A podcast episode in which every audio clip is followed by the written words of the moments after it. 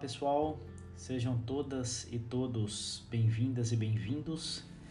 Dando seguimento à leitura da obra magistral de Gibran Khalil Gibran, o Profeta, é, vamos à leitura do décimo tema e Gibran vai falar das compras e vendas. Também um tema bastante corriqueiro é, para nós faz parte do nosso cotidiano a compra e a venda. Vamos à leitura do tema. E um comerciante disse: Fala-nos das compras e vendas.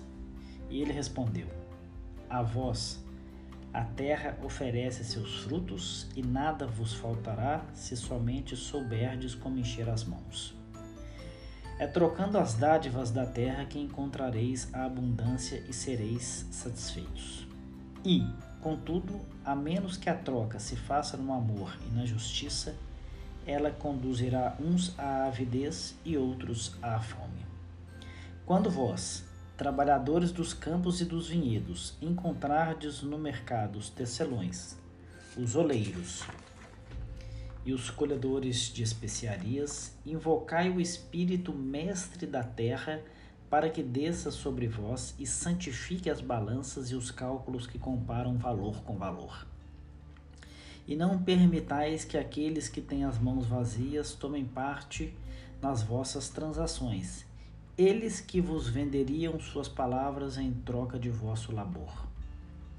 A tais homens devereis dizer: Vinde conosco aos nossos campos, ou ide com nossos irmãos para o mar e jogai a vossa rede.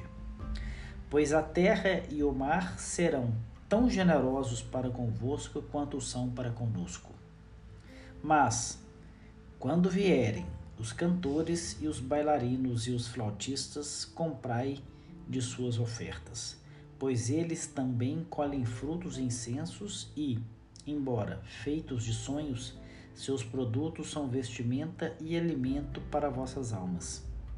E antes de deixardes o mercado, vede que ninguém se retire de mãos vazias, pois o Espírito Mestre da terra não descansará em paz sobre o vento enquanto as necessidades dos mais humildes dentre vós não tiverem sido satisfeitas. Mais um tema profundo e um tema bastante pertinente para atuais circunstâncias planetária. E no meu entendimento Gibran fala da troca, fala do dar, dar e recebereis.